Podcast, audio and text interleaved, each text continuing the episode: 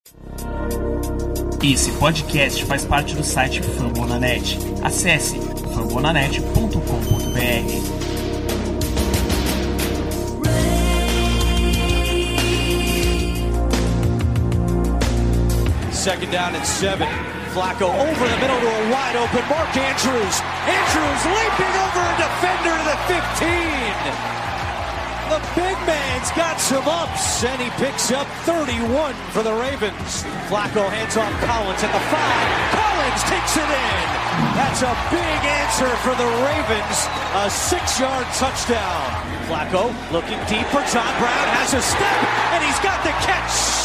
He beat the rookie we told you about, Isaac Yaddo, making his NFL debut. A 44-yard pickup for Brown. Flacco to Allen, and he's in for a touchdown. Second touchdown of the game for Buck Allen. And once again, the Ravens score a touchdown in the red zone. They're now 12 for 12. Keenum, and it's picked off. It's Owasu on the return. Owasu down the sideline. Owasu with a flag down will go. Touchdown Baltimore. And now we wait to see what the penalty is. First career interception for Patrick Owasu.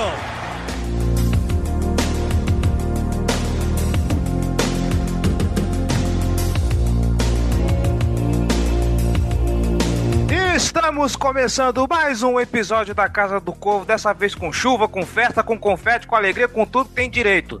2-1 um na cabeça. Eu sou Cleverton Liares e estou aqui na companhia de Giba Pérez. Boa noite, Giba. É, boa noite, boa tarde, bom dia para quem tá ouvindo. O Baltimore Ravens, nesse momento, é o time Ayrton Senna da, da NFL, né? Na chuva é uma beleza. Tudo funciona. O que é curioso, né? É, bastante estranho mesmo é que o, jogo aéreo tá funcionando na chuva. Assim. Se fosse se a gente estivesse ganhando com o Alex Collins correndo para 500 jardas, beleza, normal. Então, é isso mesmo que torna o jogo mais estranho, principalmente que a gente vai falar do, dos números daqui a pouco. É, vencemos, gente, vencemos em casa contra o Denver Broncos, 27 a 14. Teve flag pra caramba, teve porradaria, teve, teve gente aí no maior estilo. Hoje eu se consagro. Vamos falar disso tudo ah, e hoje sem João Gabriel Gelli, porque ele está ocupadinho, estudando. Tá. Famoso Miguel, né? Quem liga pra faculdade? Vamos ser sinceros. Pendurou o chinelo. Pendurou é, o chinelo. Botou o chinelinho no pé. É, então vamos para os recados e os comentários e a gente já volta com a pauta.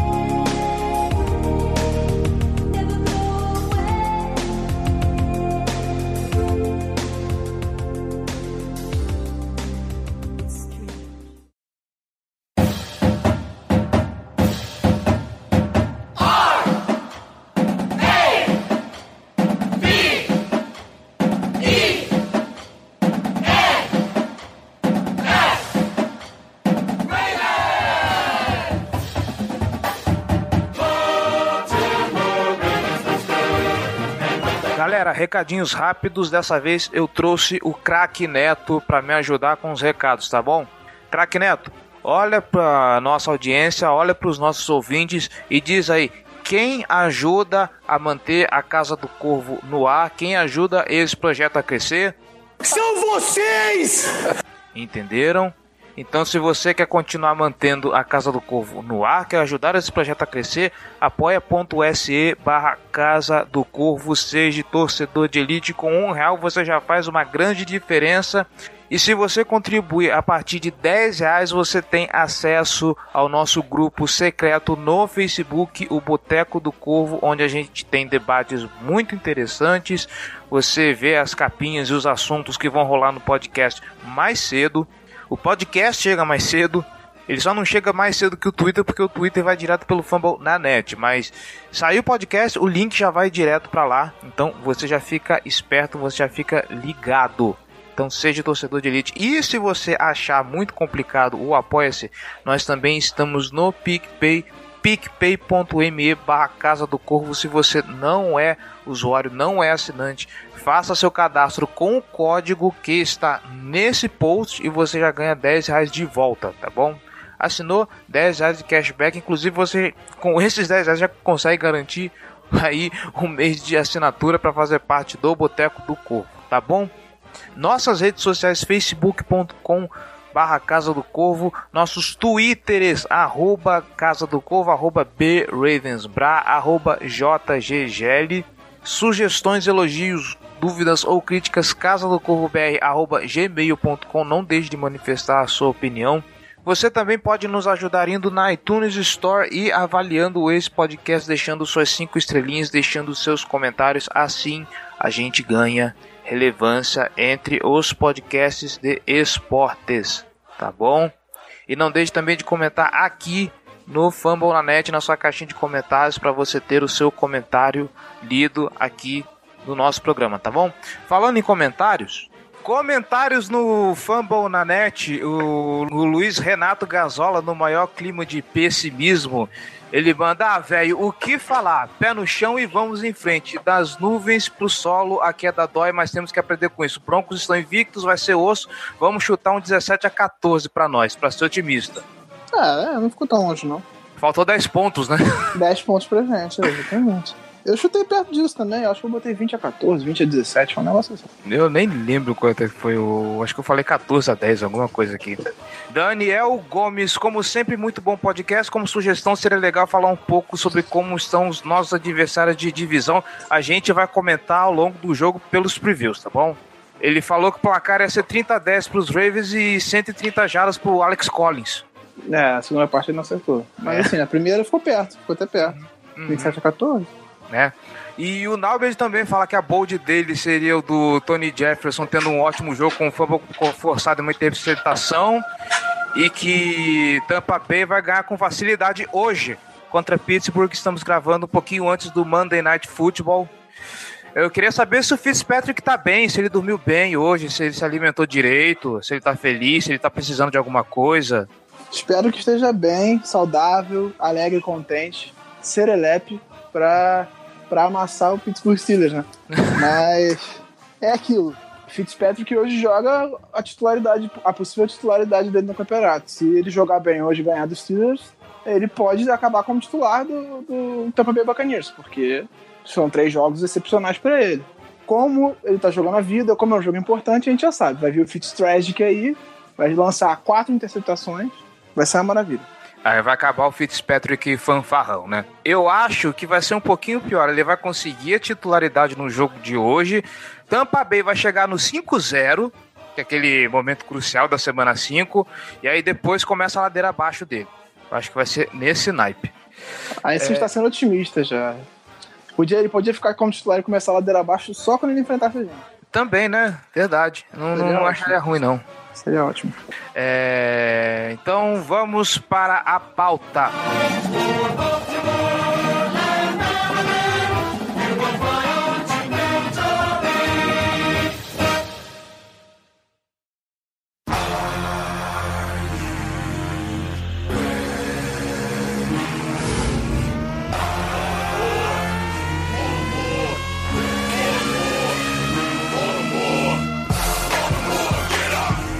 Senhor Giba Pérez, vamos começar falando desse homem lindo, desse homem maravilhoso, que atualmente tem 889 jadas totais, uma média de 280 e poucas jadas, se não me falha a memória, 6 touchdowns, rating de 92.81. Acho que é um dos melhores começos de temporada na, na carreira desse cidadão chamado Joe Flaco, né? É assim, pelo menos das últimas temporadas é de fato o melhor começo dele. Ele tá sólido, ele tá preciso, tá confiante, tá saudável principalmente, assim, coisa que a gente não vê há algum tempo, né? São muitas temporadas do Flaco sofrendo com lesões e isso prejudica demais ele. Ele, ele tava se movimentando um pouco no pocket no começo da última temporada, por exemplo. E esse ano já é diferente, ele tá mais móvel, tanto a, a corrida que fechou o jogo, né? Aquele bootleg maravilhoso dele que encerrou a partida e garantiu a vitória pra gente. o Flaco correndo, correndo é desesperador, né, cara? Exatamente, parece um, um arranque de um caminhão guincho, pô. Mesmo assim, ele conseguiu o first down, garantiu nossa vitória. Então, assim, ele tá saudável. Existem vários fatores pro, pro, pro Flaco estar de fato jogando bem e pra gente ter esse começo de temporada até aqui. Um, as armas que ele tem. Isso, assim, é, pra mim é muito claro o trio de recebedores que a gente tem talvez seja um dos melhores, se não o melhor da carreira do Flaco. Você considerar é. que ele ganhou o Super Bowl com Torrey Smith, com Ancon Boldin e Jacoby Jones. Eu, eu iria mais, eu diria o quarteto o quarteto de recebedores, né? Porque além do, do, do trio de wide receivers, ele, é, ele tem acionado muito o Buck também né, em, algum, em, alguns lançamentos. Não, obviamente, o cara não faz, não, não, não, ganha muitas jardas com isso, mas ainda assim é um volume considerável. Ele tem oito jardas, tá, é, ele tem oito recepções ao todo. Sim, não. Na verdade, é um quinteto, né? Você tem é. o Mark Andrews também que, ali que tem um, um papel bem importante no ataque. É, inclusive, uma informação, um stat que lançaram durante a transmissão ontem, no começo da partida, não sei como é que isso terminou, se isso mudou de alguma forma, mas o Baltimore era o único time da NFL que tinha pelo menos sete recebedores com mais de 50 jardas na temporada. Então, assim, ele está distribuindo muito bem a bola também. Isso é um fator preponderante. A gente não tem. O, o quem lidera em, em jardas recebidas no momento é o John Brown, com 222. Então, assim, ele é o cara de confiança do Flaco. Ele é o cara. Na verdade, ele é o, o, o wide receiver 1 do time, né? Assim, Sim. o cara que, que o Flaco tá, que é o cara da big play, é o cara. O craque do grupo de recebedores em tese. Eu não Só sei. Que... É, eu não sei em. Mas assim, em recepções convertidas, ele não chega a ser o, o, o, o líder, né? Na verdade, se você, a gente considerar todas as recepções convertidas mesmo, ele é o terceiro que, que, que, teve mais recepções. Mas ainda assim, ele é, mesmo assim, ele ainda lidera o, o, grupo com 222 jardas totais. É, ele não é o cara de arrastar as correntes como é o, o Crabtree. Essa característica é do Crabtree. Uhum. Ele é o cara de um passe longo, de uma jogada bonita ali, receber touchdown, ele tá fazendo isso também. Jardas curtas, ele tá funcionando muito bem também. Então, eu acho que esse grupo é muito completo. Você tem é, jogadores que completam todas as funções. Tem o Snead, que é o cara, o cara do aperto, né? O cara que faz o slot, que na hora do aperto o Flaco procura ele também. Sim. Principalmente para arrastar correntes, ele faz isso muito bem. E o Crabtree é, é, o, é a bola alta, né? É o cara é a bola que o Flaco confia em jogar pro alto para ele pegar. Ontem ele fez isso pelo menos em duas jogadas muito bem. E ainda tem o Andrews que tá jogando muito bem. Surpreendentemente, ele entrou no time, que para Tyrants é muito difícil o cara se adaptar na primeira rodada. E ele entrou muito bem no time logo de cara. Ontem teve 59 jardas em dois passos recebidos, uma média de 29,5 por, por passe recebido. E duas carniças puladas, né? É, pulou os caras lá, alucinado. Ele prendeu com o Nick Boyle. prendeu com o Nick Boyle. Uhum. Então, eu acho que, assim, é um grupo de recebedores que é muito melhor do que da última temporada. E agora a gente tem que seguir evoluindo. O time tem que continuar melhorando. E uma coisinha que o Flaco aprendeu também com as recomendações de vocês do episódio passado é se livrar da bola, né? Porque a gente reclamou contra os Bengals que ele estava tentando fazer um passe pressionado, né? E agora parece que ele estava com mais noção do que estava acontecendo ao redor do pocket e quando se via pressionado já dava um jeito de se livrar da bola. A proteção foi melhor também, ela funcionou muito melhor nesse jogo Sim. do que na última na partida. E é aquilo que, que eu falei, o Jerry também bateu no episódio passado. O jogo de quinta-feira, ele é muito complicado, especialmente fisicamente para os jogadores. E na linha ofensiva, você depende demais do físico. Você tem que ter força física para aguentar. O setor que provavelmente é mais influenciado por esse cansaço e por essa falta de ritmo é a linha ofensiva e a linha defensiva.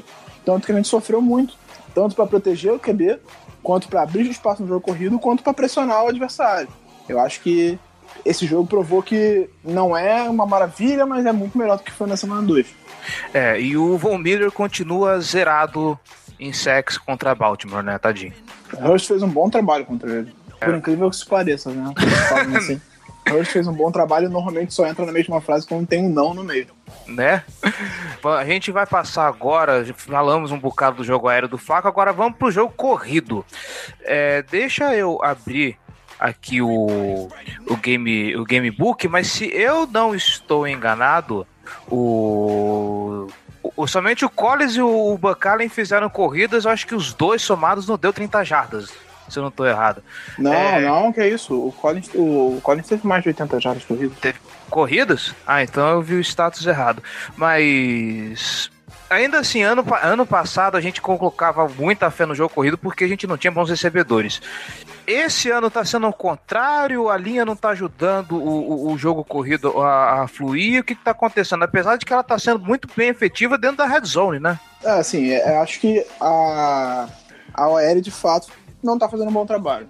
Principalmente no jogo corrido, especialmente o lado esquerdo, que era o que a gente menos se preocupava, tendo Alex Lewis e Ron Stanley, a gente achava que o lado esquerdo seria o ponto de segurança da OL. E por incrível que pareça, é por onde ele menos consegue correr. Ele não estava conseguindo fazer corridas. Durante o jogo, isso foi comentado até pela equipe lá dos Estados Unidos da, do, do, do NFL Network, dizendo que ele não tava. Eles deram uma estatística, mas eu não lembro agora. Não dá para recuperar. É, mas eles deram uma estatística assim de que o, o Collins praticamente não tinha jardas correndo pelo lado esquerdo.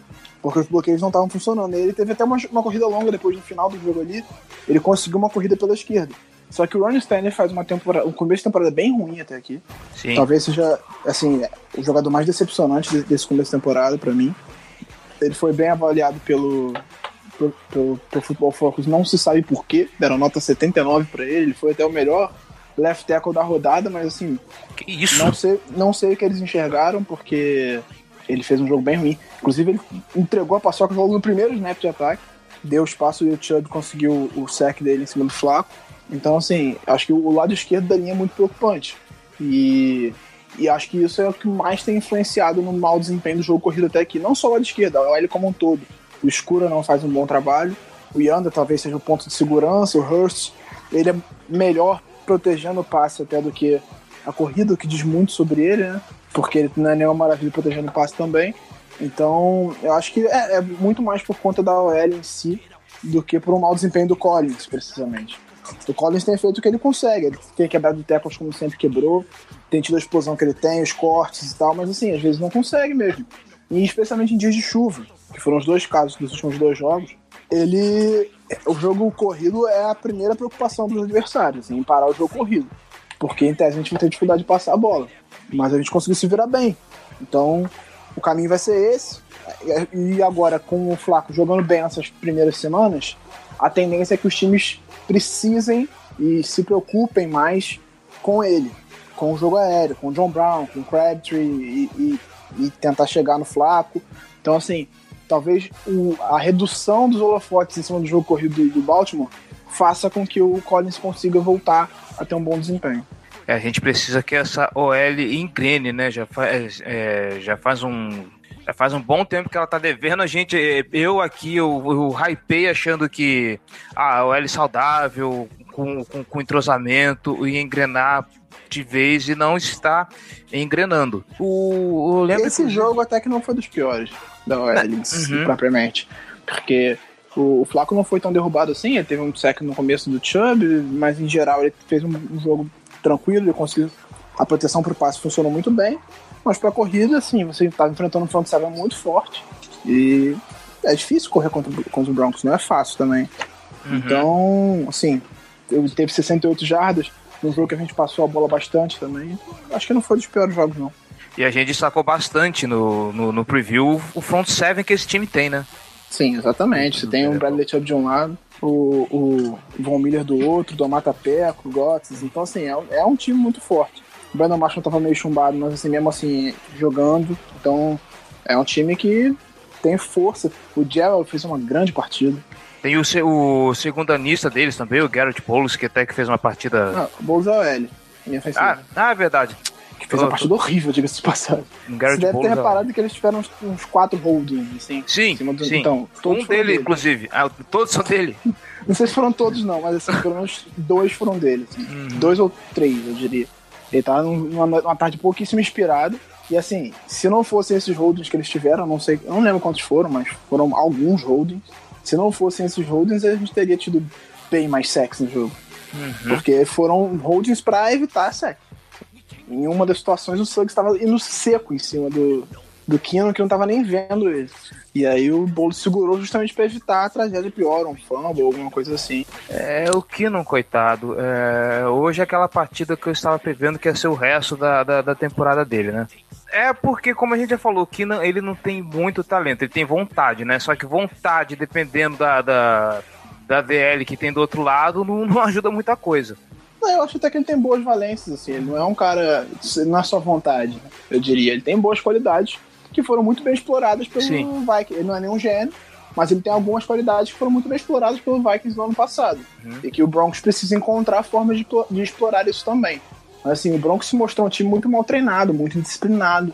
E isso atrapalha qualquer time, assim. O Broncos chegou em uma situação que ele não conseguiu. Uma, ele pontuou nos dois primeiros drives e não pontuou mais no jogo inteiro. Por quê? Por faltas que tiraram ele do campo de, de field goal mais de uma vez. Então, assim, é um, foi um time muito indisciplinado ontem.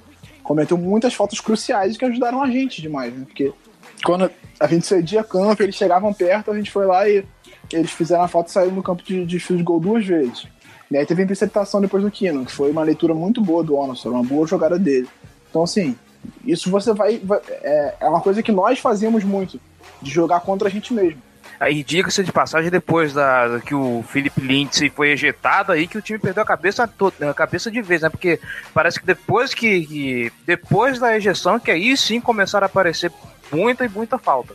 É, ele já, tá, já, já mostrou um certo descontrole naquela jogada, uhum. né? Sim. Ele pulou atrasado na jogada. E aí depois de pular atrasado, ele deu soco no Humphrey. Então, assim, é, é um, um sinal de descontrole do time.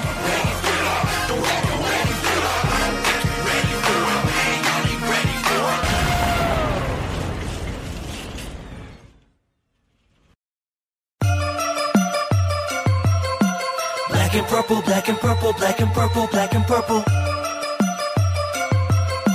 Black and purple, black and purple, black and purple, black and purple. Destaques da defesa é que a gente pode falar do nosso menino Kenny Young, né? O Kenny Young tá aí despertando amores de, de, de muita gente. Pelo amor de Deus, ele tem que ser titular. Não existe botar o Anderson. Então, né?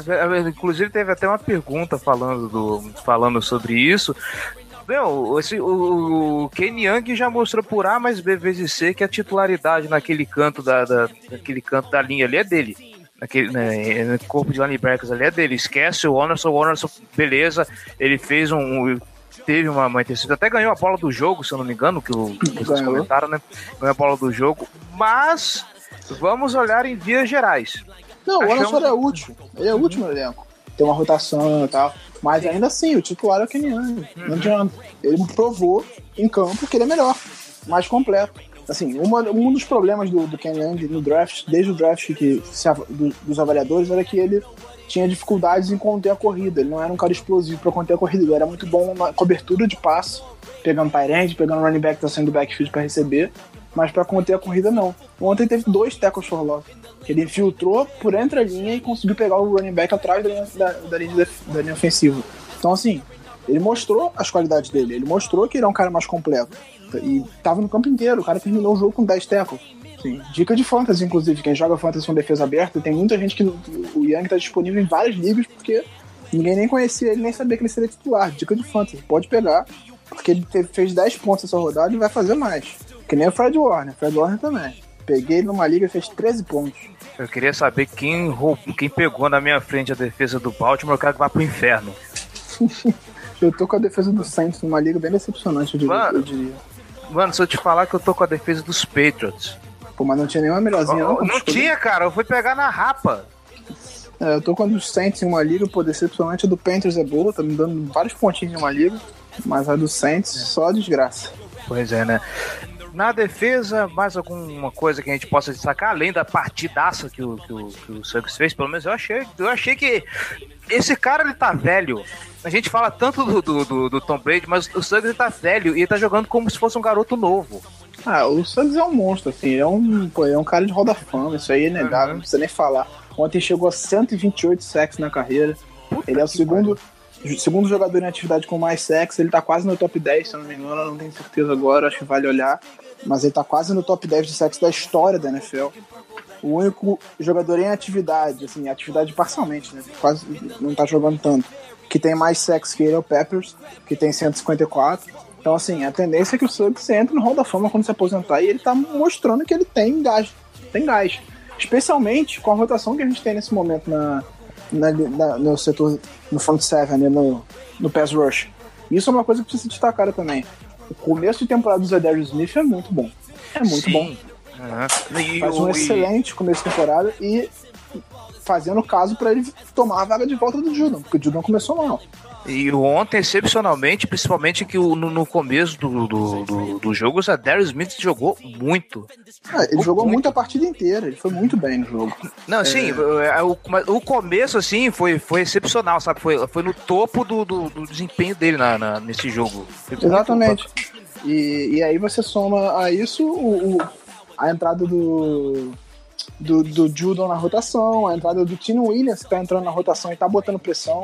Um dos holds, ele sofreu um holding também que impediu um sack dele, que o. Eu, eu acho que foi o Bowles, inclusive, que abraçou ele, jogou ele no chão abraçado uhum. com ele. Esse foi o hold mais escandaloso que eu vi na minha vida. ele, abra, ele, ele foi. O, o Tim Williams fez um movimento para fora, no que o Bowles foi bloquear, ele cortou para dentro e entrou. No que ele entrou, ele ia em cima do Kino com o Kino olhando pra direita. E o Boulos abraçou ele e não deixou ele passar. Foi, teve o holding também no Sug, que ele salvou aquela jogada de 30 jardas do, do Demarius Thomas. Então, assim, é, nosso pass está funcionando muito bem, apesar é, da estatística de sexo ontem não ter sido notável, foi uma coisa comum, assim, foram poucos sexos, acho que foram três.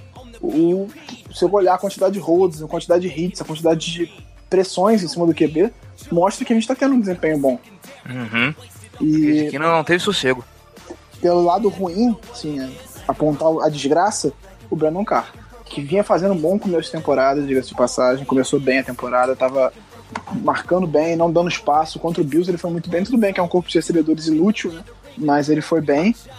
Contra o Bengals também não foi, não foi dos piores. Eu, a desgraça naquele jogo foi o Tevin Young, mas ontem, contra o Broncos, ele foi muito mal. Muito mal. Principalmente levando em conta que você tem caras como o Emmanuel Sanders no, no do lado do Broncos, né? O, e o Emmanuel Sanders conseguiu fazer uma. conseguiu uns avanços incríveis, né? É, ele teve uma corrida para 30 jardas para touchdown. Sim. O Emmanuel Sanders, a primeira corrida da carreira dele para touchdown. ele nunca tinha conseguido isso na vida, foi logo 30 jardas, touchdown. É. Então, assim, isso até deturpou um pouco as estatísticas de, de jardas corridas que a gente cedeu no jogo. Uhum. Porque a gente cedeu um pouco mais de 100, mas se você for descontar essa corrida de 70, foi só regular o desempenho. Não foi nada demais. O... Acho que da defesa, principalmente é isso. O Tony Jefferson fez uma partida decente, até conseguiu fazer algumas coberturas boas, o que ele não é muito bom. O Edel também não foi notado, então, por um lado, isso é até bom. Assim, o cara que não cometeu nenhum erro grave, não mostrou problemas. É, então vamos passar pro. Vamos fazer o, o fechamento falando rapidinho sobre os special teams, porque o pessoal anda encucado com os dois. É claro que um deles foi uma falta escandalosa, mas o pessoal aqui, pelo que eu andei vendo aqui do, tanto no grupo aqui, no, no Facebook, quanto no, no, WhatsApp, o pessoal tá meio assustado com o que aconteceu ontem, aquele bloqueio retornado para o bloqueio não, o retornado não, gente, que foi retornado foi o, o, foi o field goal, mas aquele chute do aquele chute bloqueado do, do Sam Cook que deixou o Denver Broncos numa posição excelente de campo, o pessoal ficou meio, meio apavorado. O que está acontecendo com, com o special team desse time? Ah, foi um erro crasso do Thais Bowser naquilo ali. Ele, ele deixou o bloqueio passar achando que o Cook já tinha chutado. E aí, quando ele olhou para trás, ele viu que o Cook tava chutando ainda e o cara conseguiu bloquear. Então, assim, foi um erro, do, do, um erro individual, totalmente individual. Não dá pra culpar a unidade por isso. O Bowser não segurou o bloqueio dele como deveria. E por isso a gente acabou sofrendo aquele bloqueio que tornou o nosso começo de jogo muito ruim. A gente começou mal, mas aquele bloqueio jogou as coisas assim de um jeito que, poxa, fudeu, né? Mas no fim das contas a gente conseguiu reverter, o que é um sinal de força também. Nós começamos atrás do placar em casa, tendo um three and out, e depois um punch bloqueado e um touchdown do Denver Broncos na primeiro, no primeiro snap ofensivo dele no jogo. E aí você pega isso, tá, beleza, deu merda, agora vamos consertar. Vai lá, empata o jogo, aí toma um touchdown de novo. No, drive, no segundo drive ofensivo dos Broncos. Uhum. E aí você vai lá e consegue uma virada excepcional. Então, assim, isso é um sinal de força também. E ainda bem que aquele field goal bloqueado foi falta, porque deixar o, o momento do jogo na mão do Broncos na, naquela, naquele momento lá ia ser perigoso. É, não, vamos ser sinceros, aquilo foi um, alguém salvou o erro da arbitragem, porque ah, não pode mais pular por cima da linha. É falta. Uhum. A gente já passou por uma situação dessa contra o Dolphins, acho que no ano retrasado. Não, foi? É. Que o, que o Tucker tava 100%, a gente batendo recorde, sequência de 35 field goals consecutivos sem errar. E o. Acho que foi o Hightower que pulou e bloqueou o field goal do Tucker lá em New England, na, na reta final da temporada. É, assim, e depois, naquele momento não era proibido. Uhum. Naquele momento não existia regra proibia. O cara foi lá, fez certo, beleza.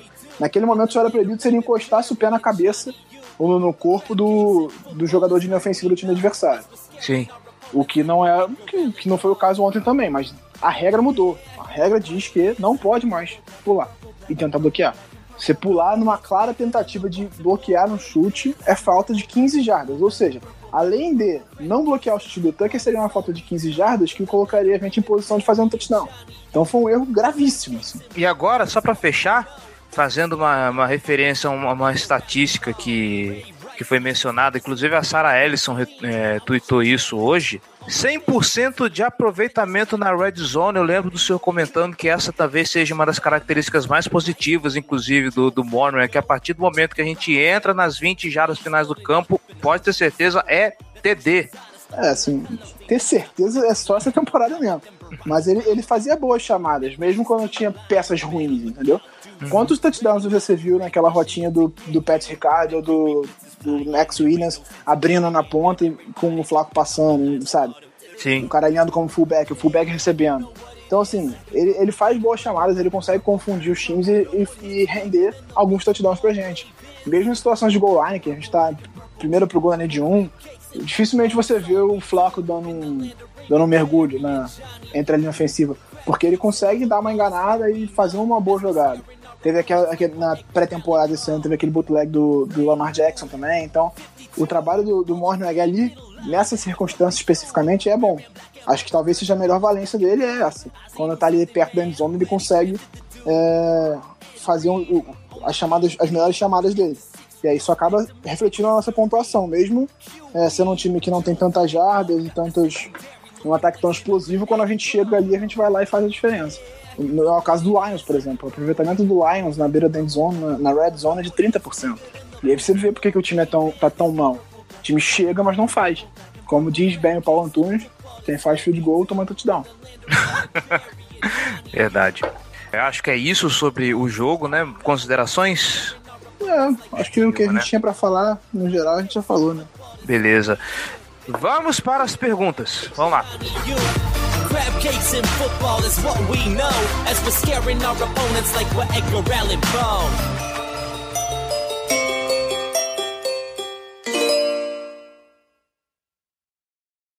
This football right here.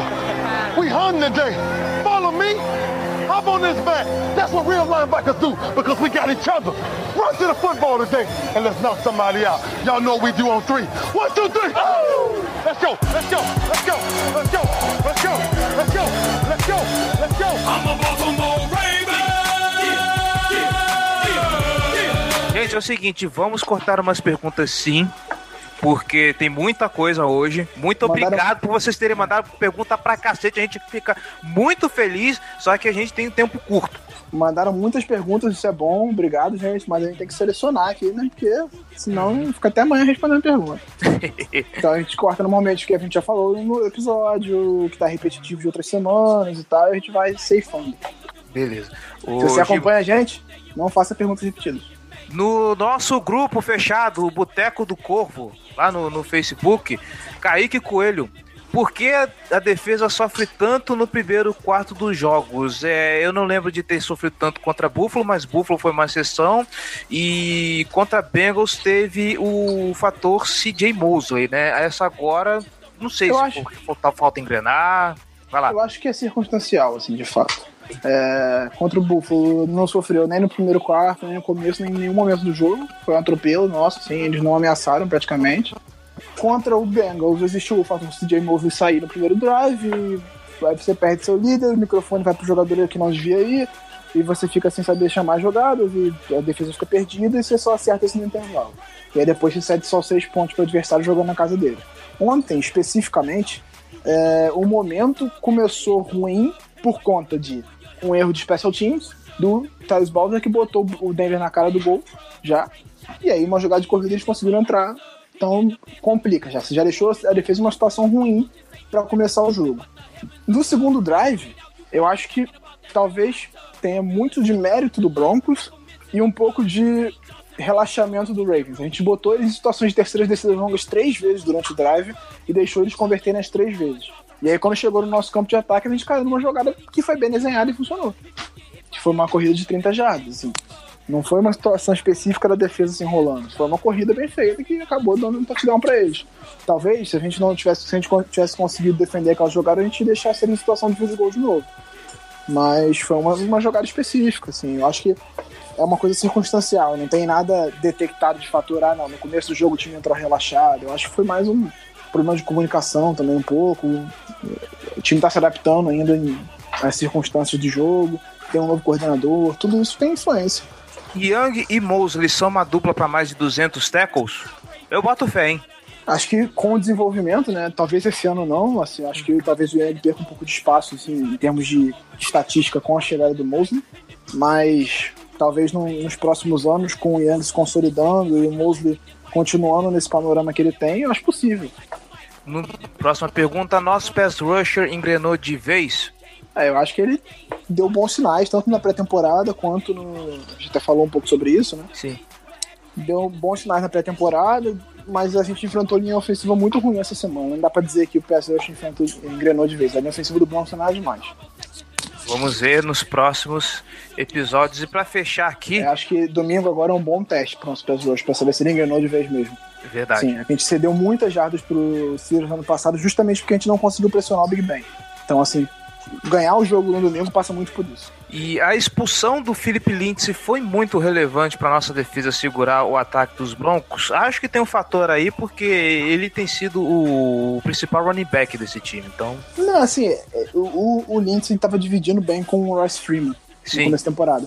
Só que o Lindsay ele traz o fator imprevisibilidade para o ataque do Broncos. Ele, ele é um cara que recebe passe, é um cara que corre, tem uma velocidade grande correndo com a bola. Então, assim, naturalmente, é, o ataque tornou-se um pouco mais previsível do que ele seria tendo o Lindsay em campo. Mas o Lindsay não vinha fazendo nada até aquele momento. Ele não foi expulso no começo do jogo. Entendeu? Ele não tinha feito nada no jogo até aquele momento. Tanto que o touchdown, o primeiro foi do, Link, do, do Freeman e o segundo foi do Emmanuel Sanders. Ele não tinha feito grande. dado grandes sinais. Não é como se ele tivesse atropelando nossa defesa, tivesse sido expulso e aí a gente tivesse virado o jogo por causa disso, entendeu? Acho que, claro, facilita um pouco, é uma arma menos pro Broncos, para Broncos tentar a virada, mas não acho que, não acho que tenha sido tão significativo assim. É, agora a gente vai pro nosso grupo do Fantasy Futebol. Inclusive, eu queria avisar que nesse momento eu estou 3-0, tá? E eu tô 0-3. Nossa. Assim, obrigado, Carlos Hyde. Essa vitória dos Browns em cima dos Jets salvou minha pele essa semana. Eu escalei mal demais no time. Eita. E eu vou ter que me livrar de um QB, puta merda. É... Vamos lá. Eu tenho uma liga que o meu QB é o Trubisky. Eu, é o Trubisky e o Carson, meus QBs. Você tem noção de como é que tá a situação. Caralho. Não, os meus QBs são o Flaco e o Garópolo. E o Garópolo, o Garópolo tchau, né? Faleceu. É, não, meus QBs são o Trubisky e o, Carr. E aí essa semana eu tinha o Lindsay de running back titular. Então Ai, que delícia! Trubisky e Lindsay somaram para 6 pontos, 7 pontos. que merda. Mesmo cara. assim, eu estou com chance de vencer ainda. Eu estou ganhando por um ponto. Tem o Juju e o Jay Howard. E o adversário tem Brown, Jesse James e o Peyton Barber. Vou perder, Ai. mas vou perder com honra. Assim, eu, eu, te desejo sorte, mas não pelo, pelo Juju. Uh, Thiago Silva. Considerando os últimos jogos e os comentários técnicos do Harbaugh sobre o Buck Allen, o espaço que ele tem tido no time é mais resultado do seu talento e evolução ou desconfiança no Alex Collins em alguns lances específicos, mesmo que fora de situações óbvias de passe, como jogadas em goal line, por exemplo? O que, o que acontece? O, o Bucallen, ele recebe a bola melhor que o Collins. Eu acho o Collins mais completo, isso é para mim inegável, ele consegue receber bem a bola decentemente, mas o Bucallen ele é mais, ele, é, ele recebe melhor, então ele se torna uma, uma arma mais imprevisível quando está no backfield. Então ele se tornou um jogador muito importante, especialmente em situações de red zone. Não à toa ele lidera o time em touchdowns, ele tem quatro touchdowns já, três corridos e um recebido, dois deles ontem. Então, assim, ele se tornou uma arma importante, apesar de ele ter estatísticas patéticas. Se for ver o número de jardas corridas dele na temporada, são 16 corridas para 32 jardas. Ele tem média de 2 jardas por corrida. É uma média horrível. Qualquer running back da NFL que tiver essa média é horrível. Por outro lado, ele recebendo, ele tem uma média um pouco melhor, mas não tem tantos touchdowns.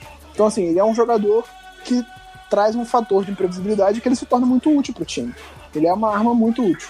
É, é um o... gênio? Não. é um running back para ser running back 1 de um time, assim, também não. Mas ele é um jogador útil. Tá lá cumprindo o papel dele, né? Ele é bom principalmente quando você, quando você tem aquele aquela descida de, de, de jarda curta, né? Que aí o que ele adiciona mais imprevisibilidade, imprevisibilidade ainda ao que o, o Joe Flacco vai, vai fazer, Sim. principalmente porque ele não é aquele cara que ganha jarda após o contato de frente do Collins, que sai arrastando, e outro, outro, galera, né? Outro fator que dá muitos snaps para ele é que ele protege o Flacco melhor do que o Collins. Ele uhum. bloqueia melhor o pass rush do que o Collins. O Collins, ele, ele mais atrapalha o, o adversário, assim, tipo, se joga na frente e tal, do que o, o Buccaneer. O Buccaneer consegue proteger mesmo, bloquear por algum tempo o adversário. Então isso é um fator que bota ele em campo também em situações de passe. Não só o fato dele receber os passes, como ele proteger melhor que ele. O que esperar de diferente, especialmente da secundária, nesse próximo domingo, tendo em vista as 486 jadas aéreas tidas pelos Steelers no último encontro e a presença dos dois wide receivers de grande velocidade, o Brown e o Schuster, principalmente no confronto com Brandon Carr e eventualmente Tavon Young no slot? É, eu acho que o Steelers vai fazer de tudo para alinhar o, o Antonio Brown com o Brandon Carr. Então eu acho, eu não sei. É, é fácil a gente dizer, ah não, bota o Humphrey marcando o Brown o tempo todo. Mas, cara, imagina pra alguém marcar o Brown o tempo todo. Não deve ser fácil também, né? Daqui, então... daqui a pouco ele tá com 5 metros de língua no intervalo do jogo, né? Pois é, assim, é complicado, não é fácil você marcar o Brown o tempo todo. Uhum. Então, assim, eu acho que eles vão tentar explorar o, o, o Brandon Carr. O Martindale sabia muito bem disso. E eu acho que ele vai tentar traçar um plano para proteger bem o carro. Deixar o, um, talvez um, um, safety ali de olho, o Edo preparado para cobrir um passo em cima do carro. Mas assim, eu acho que a gente tem um, um bom trio de, de, corners. Se o, o Brandon Carr não tiver numa tarde 8, dá para dar conta. Então vamos torcer para dar certo, né? Deus, Deus ouça. Amém. Glória a Deus. Vamos para o Twitter, o Orioles Brasil, meu querido companheiro de, de, de, de tardes e noites de beisebol, o pentelho de vez em quando, toda vez tem jogo. Quando o Hayden Hurst volta? Tá, eu até respondi no Twitter já, agora, antes da gente gravar, tava no trabalho, aí eu vi a pergunta, eu não sabia se era pergunta do podcast ou se era pergunta aleatória assim, então eu acabei respondendo, mas enfim. É, a tendência é que ele volte a treinar agora nessa semana. Não é nenhuma garantia de que ele vai conseguir estar tá pronto para o jogo, mas ele deve voltar a treinar essa semana. Assim como o Willie Henry, que talvez volte essa semana ou fique para a próxima. é mais difícil o Henry voltar do que ele. Ele está mais provável que treine essa semana. Oh, meu Deus do céu, volta logo o Hayden Hurst. O Leonardo pergunta que nota, que nota daria pro Flaco nesses três jogos. Eu fico com a nota da, da, da NFL. Põe um 9,5 aí que tá muito bom para ele. Não, 9,5 eu acho exagero. Eu falei até pra ele no Twitter também, é outro que eu respondo no Twitter. Eu daria um 8. Acho que um 8 tá de bom tamanho, tá jogando bem, é. acima da média, mas vamos ver um pouco mais, assim. Tá, tá. 9,5 seria um Patrick Mahomes da vida, né? É, 9,5 seria um Mahomes. É. Andrei Tristão Mark Andrews e Ken Young estão bem assim como Bowser no começo do ano passado e que agora parece mal. Será que isso não acontece devido ao fato do time insistir em segurar snaps de calouro? E vocês acreditam que o bom começo dos calouros pode mudar isso? A gente estava conversando mais, mais cedo no grupo do, do Fantasy. O caso do Bowser, ele também tá vindo de lesão, né? Não dá para esperar o mesmo desempenho. É, o ele, não é nem que ele tá vindo de uma lesão grave, ele, mas ele perdeu toda a pré-temporada dele. Sim. Que a, a segunda pré-temporada é muito importante, porque o segundo ano é o ano de dar o salto, é o ano de mostrar evolução.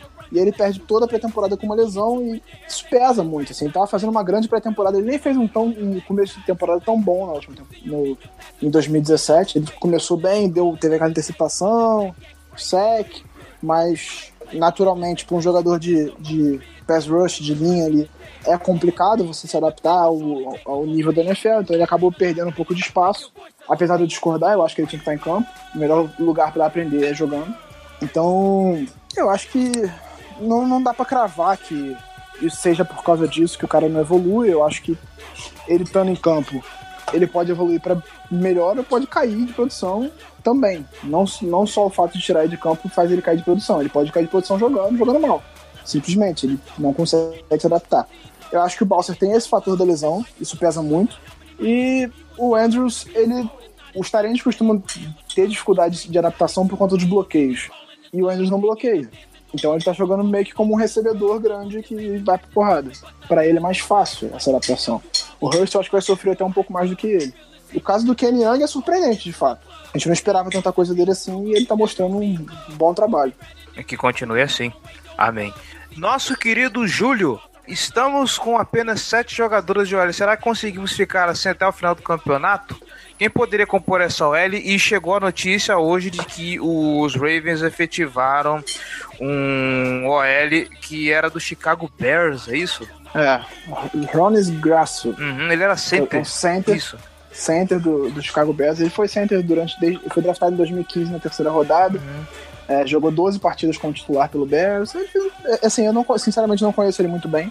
O Gelli conhece melhor, assim, mas é, pelo que eu li sobre ele rapidamente, é um cara decente, assim. Acho que ele pode brigar, por exemplo, com o Escura, que também está mostrando um trabalho excepcional. Como center, eu acho que ele pode brigar com o Escura pela vaga ali. Caso o Escura não consiga evoluir durante a temporada, talvez ele tome a vaga nesse ano. É... Eles têm três centers no elenco, né? Isso é engraçado. Que isso, gente. Ah, a gente é. tem o, Escura, o, o Bozeman e agora o Braço. O Tim White melhorou como retornador? A gente viu muito pouco dele como retornador, porque ele machucou na pré-temporada do ano passado, no primeiro jogo da pré-temporada, inclusive. Uhum. Então a gente viu muito pouco dele como retornador. Esse ano, no que ele jogou, ele teve um fumble e aí perdeu, tiraram ele dos retornos, botaram o General Grant, que sinceramente não, não me impressionou em nada. Acho que foram, foram afoitos ao tirar o Tim White logo de cara. Então eu, eu achei um jogador seguro, retornando, ele tem suas qualidades e mostrou isso ontem. Assim, os melhores momentos do, dos retornos da temporada até aqui foram dele. Ele teve um bom retorno ontem. E até o, o Harbaugh falou sobre isso no, na coletiva hoje, dizendo que ele foi sólido, a palavra que ele usou foi sólido, e que se o time tivesse bloqueado um pouco melhor para ele em algumas situações, ele podia ter feito touchdowns. No plural, ele falou. Então, assim, assim como qualquer esporte coletivo e qualquer situação do futebol americano, depende dos companheiros também. Se os bloqueios não funcionam, por melhor que retornador que ele seja, ele não vai conseguir salvar a jogada. Eu acho que do, do que ele fez nesse jogo, acho que teve uma jogada que me chamou a atenção de um erro dele, que era pra ele pedir fair catch, e ele quis arriscar o retorno, tomou uma porrada, assim, até segurou bem a bola, não tem problema nenhum.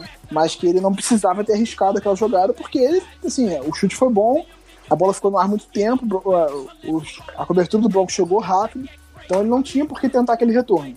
Foi só um risco que ele correu à toa.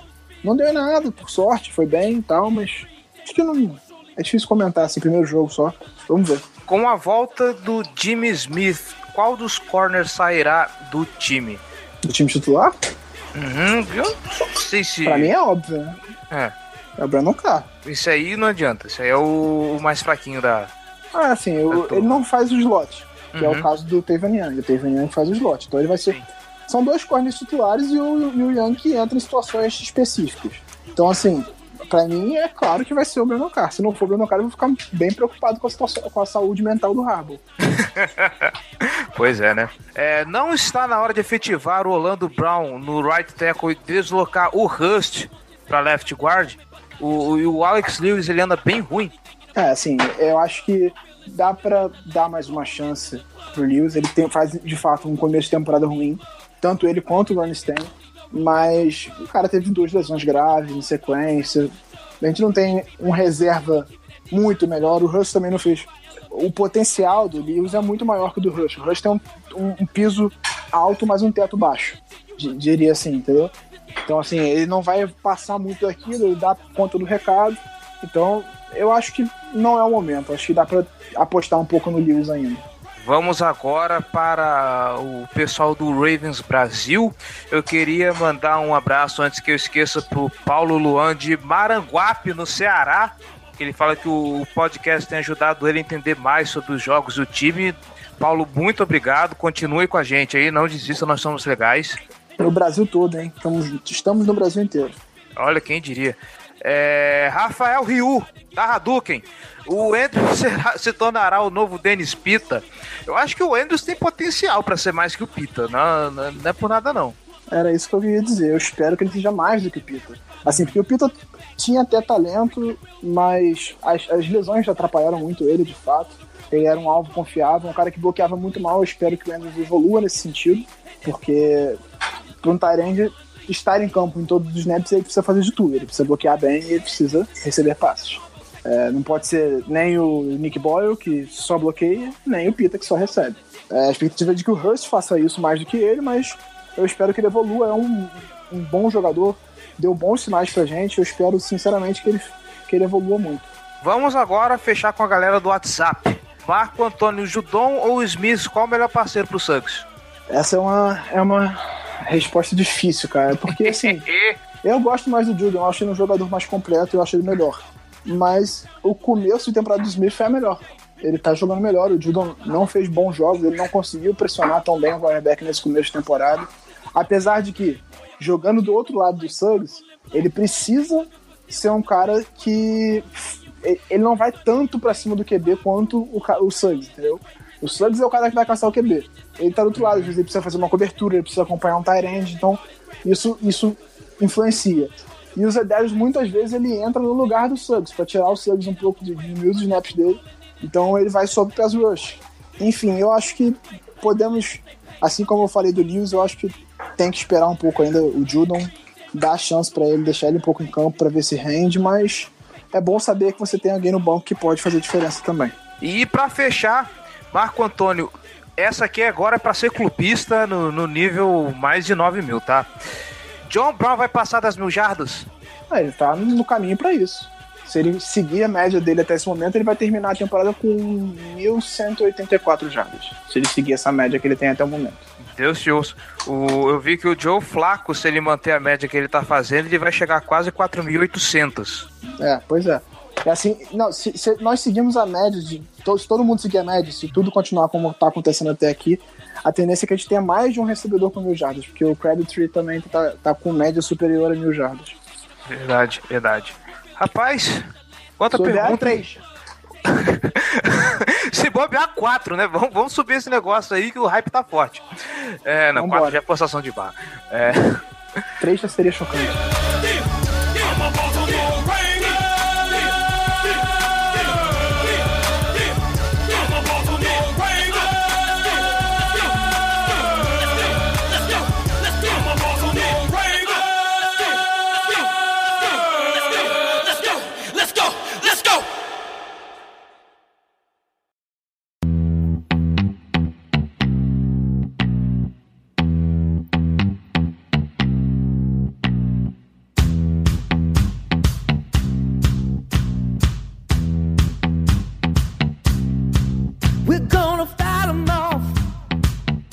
Então, é isso, gente. É, a todos que mandaram suas perguntas. De novo, pedimos desculpas para quem não, foi, é, não teve sua pergunta lida, mas fica aqui o nosso muito obrigado pela participação. Queremos mais. Não deixe de mandar perguntas no próximo episódio, tá bom? É que o volume foi grande e a gente precisa filtrar porque temos horário. A gente promete que se não, sua pergunta não for respondida dessa vez, e se mandar de novo, a gente vai responder no próximo. Assim esperamos. E é isso. Fechamos aqui mais um episódio. Giba Pérez, muito obrigado pela paciência, muito obrigado aqui pela participação, muito obrigado por, por pela ajuda, Tamo pelo conhecimento, sempre. pela sabedoria. É o cara. Tamo junto sempre, meu querido. Vambora. É, você que está nos ouvindo, vamos nessa, porque os playoffs é logo ali, assim, espero. Não esqueça, nossas redes sociais, facebook.com.br Casa do Corvo, nossos twitters, arroba Ravensbra. Ouviu? Arroba B Ravensbra, eu soleto B de Baltimore, Ravens de Baltimore Ravens, B R A de Brazzers. Tá bom? e arroba JG. é que assim o pessoal grava mais. E arroba JGGL, apesar que deles não estar aqui para se defender, sigam ele no Twitter também. E ofendam ele no Twitter também. Bastante. Ele vai ficar muito feliz de saber. E é isso, gente. Muito obrigado. Até o próximo episódio. Esperamos que com vitória vai ser muito lindo uma vitória no Sunday Night Football no Highfield. É, é, é, é pra estourar champanhe e, e, vibrar bastante. É pra, aí é pra subir no treino hype mesmo. Aí, aí é pra embalar. É isso aí, galera. Até semana, até semana que vem, não. A gente ainda tem mais episódio. A gente tem o preview na sexta-feira. Então, sexta-feira a gente tá de volta. Até.